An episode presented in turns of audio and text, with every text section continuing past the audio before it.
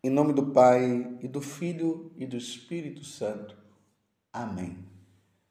Estava próxima a Páscoa dos judeus e Jesus subiu a Jerusalém. No templo, encontrou os vendedores de bois, ovelhas e pombas e os cambistas que estavam aí sentados. Fez então um chicote de cordas e expulsou todos do templo junto com as ovelhas e os bois, espalhou as moedas e derrubou as mesas dos cambistas. E disse aos que vendiam pombas: Tirai isto daqui, não façais da casa de meu pai uma casa de comércio. Seus discípulos lembraram-se mais tarde que a Escritura diz: O zelo por tua casa me consumirá. Então os judeus perguntaram a Jesus: Que sinal nos mostras para agir assim? Ele respondeu: Destruí este templo e em três dias o levantarei. Os judeus disseram: 46 anos foram precisos para a construção deste santuário e tu o levantarás em três dias? Mas Jesus estava falando do templo do seu corpo. Quando Jesus ressuscitou, os discípulos lembraram-se do que ele tinha dito e acreditaram na Escritura e na palavra dele. Palavra da salvação, glória a vós, Senhor.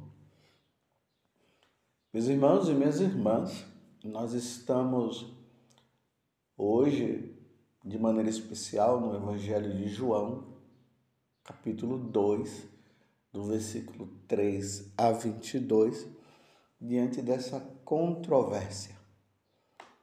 Jesus que entra no templo e, em vez de encontrar os sacerdotes oferecendo sacrifício a Deus, em vez de encontrar lá um lugar aonde as pessoas estariam ouvindo o ensinamento da palavra, ele se depara com as autoridades permitindo que a casa de Deus fosse um lugar onde se estavam vendendo bois, ovelhas, pombas, e os cambistas estavam ali sentados, mudando a moeda chamada a moeda sagrada mudando a moeda profana pela moeda sagrada para se comprar o, esses animais, as pombas, as ovelhas e outras coisas para o sacrifício. Então eles tinham perdido o objetivo da casa de Deus, do templo de Deus, que foi construído lá por Salomão por um desejo que existia no coração de, de Davi de construir a casa de Deus. A casa de Deus é a casa de oração, é a casa onde nós vamos para rezar. A casa de Deus é para rezar. Mas por que que hoje nós estamos vendo esta leitura? Porque a igreja está em festa. A Igreja Católica está em festa. Hoje, o nosso olhar está voltado para a Basílica dedicada a Jesus Salvador, que foi construída por Constantino lá no século IV e que também tem como os patronos desta grande basílica São João Evangelista e São João Batista. É chamada Basílica de São João de Latrão. É de Latrão porque era o palácio, né, da família imperial chamada Latrão, que depois este palácio se tornou essa basílica chamada Basílica Papal. Para você entender melhor, a Basílica de São João de Latrão, ela é a Catedral de Roma. Por exemplo, quando o Papa é escolhido, ou seja, o bispo de Roma é escolhido no conclave, ele imediatamente ele vai para esta catedral e ali ele senta, assumindo a diocese de Roma, só que ao mesmo tempo assumindo toda a igreja. Então, o bispo de Roma é o Papa.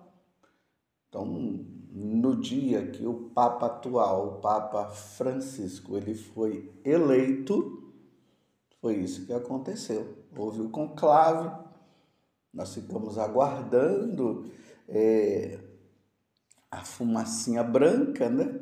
Então, quando a fumacinha branca saiu, aí lá naquela naquela janela da Basílica de São Pedro, ele apareceu e ali teve todo aquele rito, aquele momento de oração e tudo mais. E ali estava o Papa, o novo Papa escolhido pela Igreja Católica para tomar conta de toda a Igreja.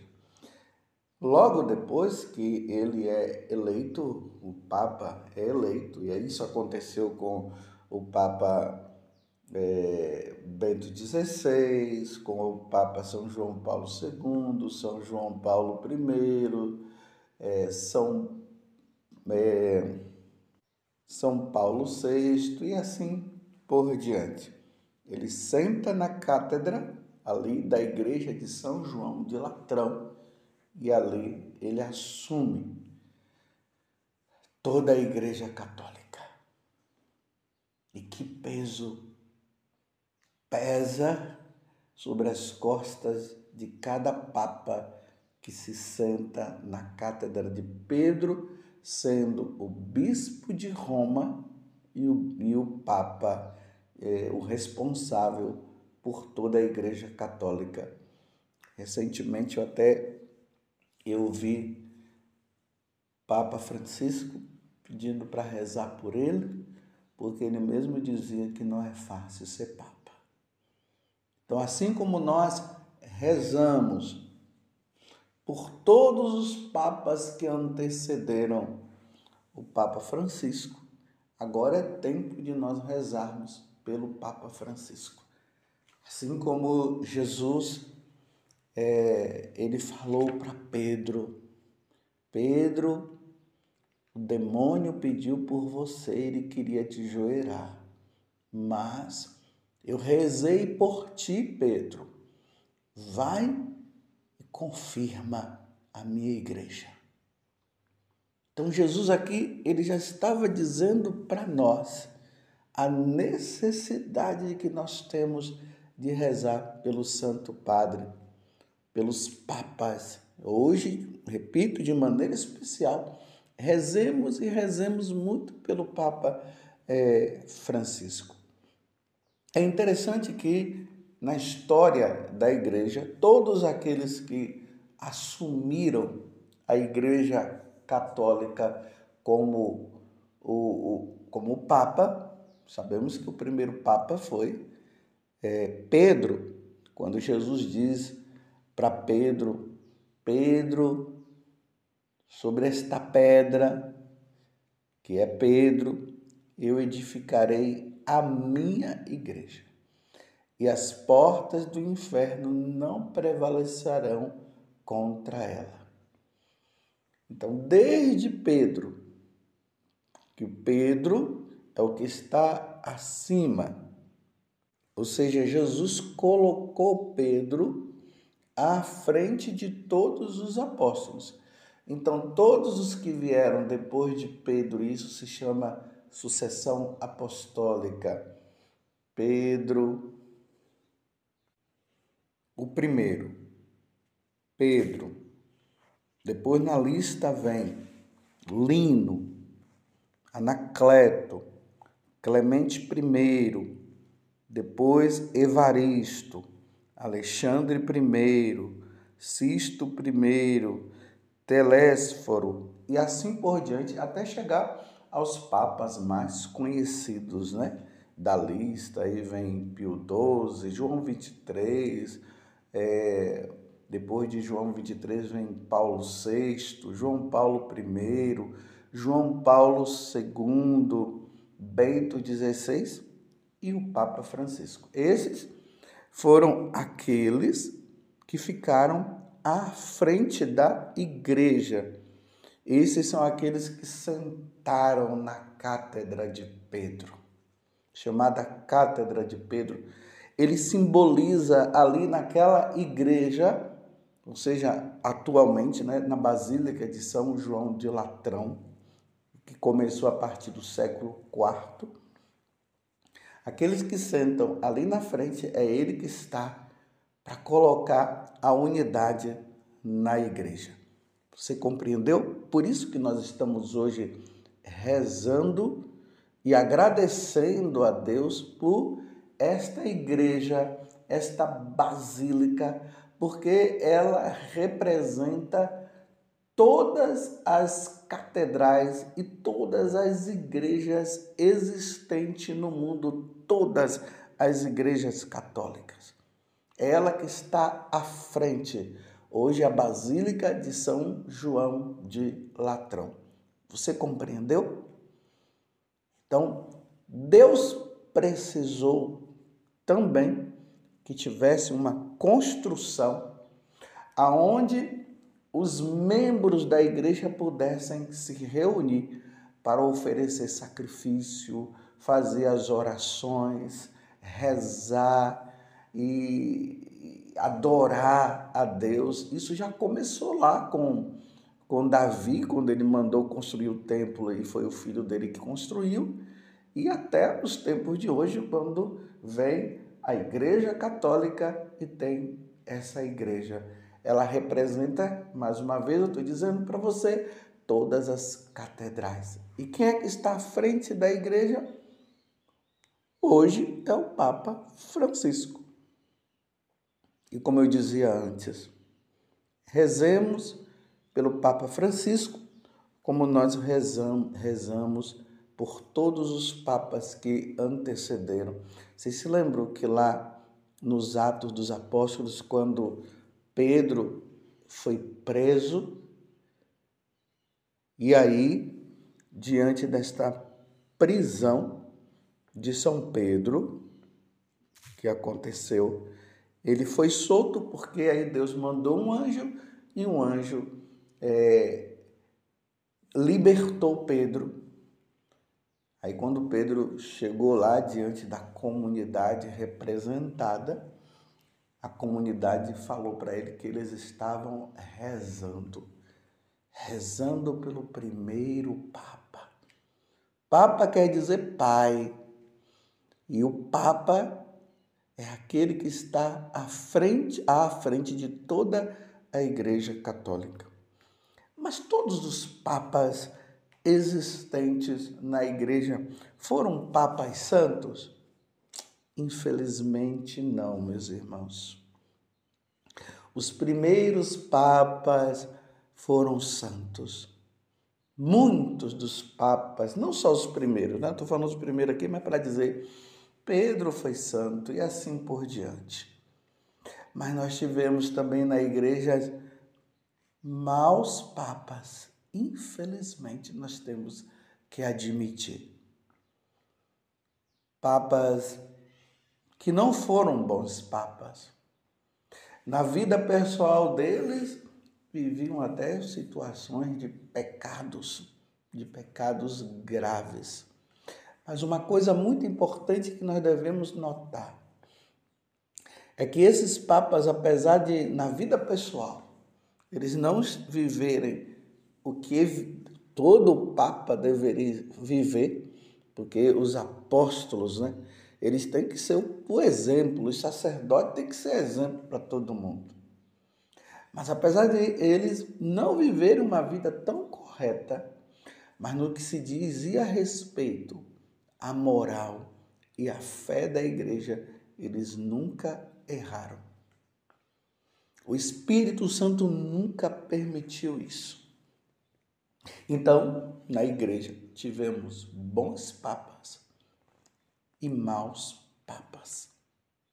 Por isso que eu e você, eu como sacerdote, preciso rezar pelo Papa e você também precisa rezar pelo Papa. É por isso que na oração ali da liturgia da Santa Missa, tem um momento que nós dedicamos a rezar pelo Papa e pelos bispos, porque os bispos são os sucessores dos apóstolos e o Papa é o sucessor de Pedro. E aí a igreja, dentro do sacrifício da Santa Missa, além das orações que nós rezamos pelas almas do purgatório, pelos fiéis, pela perseverança da igreja, nós rezamos lá pelo Santo Padre, o Papa, e nós falamos hoje o Papa Francisco, como antes se falou de Pio XII, é, João 23 e, e Pedro e assim por diante. Precisamos rezar. Porque a missão de um Papa não é uma coisa fácil, não é muito fácil. Os bons papas chegaram ao céu. Os maus papas, infelizmente, foram condenados. Isso é uma verdade, meus irmãos. Nós temos que entender isso. Nós estamos diante da fraqueza humana. Existem papas no céu, papas no purgatório, precisamos rezar pelos que estão no purgatório, e tem papas que provavelmente devem ter se condenado. Essa é uma grande verdade. Admitir, dizer que todos os papas foram santos se todos os papas foram santos, por que, que a igreja não canonizou todos? Você pode ver que tem papas que foram canonizados e papas que não foram condenados. Se no a nível civil existem pessoas que estão no céu, outras que estão no purgatório e outras no, no, no inferno, na hierarquia da igreja também isso acontece. Na vida religiosa acontece. Tem pessoas que não conseguiram atingir o grau de santidade suficiente para entrar no céu. Claro, nós sabemos que quem está no purgatório está salvo, mas que tem papas que foram condenados, tem. Isso é, é, é uma lógica. Eu estou falando racionalmente. Mas não estou dizendo para você que foi esse ou aquele Papa, não, não estou falando isso. Eu estou dizendo que, na lógica racional, quando a gente estuda a história da igreja, nós vemos que a vida desse ou daquele Papa demonstra que provavelmente ele não se salvou. Tem outros que nós olhamos assim e dizemos foi para o purgatório, já deve até ter saído e está no céu. E tem outros que nós dizemos, esse aqui sim, esse foi santo, tanto que a igreja canoniza. Então, meus irmãos, por que, que eu estou falando tudo isso hoje, no dia da cátedra, né, da dedicação da Basílica de Latrão? Estou falando isso porque nós estamos vivendo tempos difíceis na igreja. Só não vê quem não quer ver. Muita confusão na igreja. E eu nunca vi isso, claro, né? Eu tenho só 57 anos, mas nesses 57 anos que eu estou na igreja, porque graças a Deus, desde criança eu fui católico, eu nunca vi tempos tão difíceis que nós estamos vivendo. Por isso, Precisamos rezar pelo Santo Padre, o Papa. Rezemos pelo Papa Francisco. Rezemos, meus irmãos, pelos bispos, rezemos pelos sacerdotes. É preciso rezar. E como precisamos rezar nos tempos atuais. Não é tempo de ficar criticando esse bispo, aquele padre ou, ou papa. É tempo de rezar, de rezar. Precisamos rezar. Tanto que nas aparições de Nossa Senhora, o que ela diz? Rezemos pela igreja, rezemos pela hierarquia da igreja, rezemos pelo Papa, rezemos pelos bispos, rezemos pelos sacerdotes, rezemos pelos diáconos, pelos diáconos. Vamos rezar. Nós devemos fazer a nossa parte, porque o demônio ele está furioso como diz lá no livro do Apocalipse, com pouco tempo lhe resta.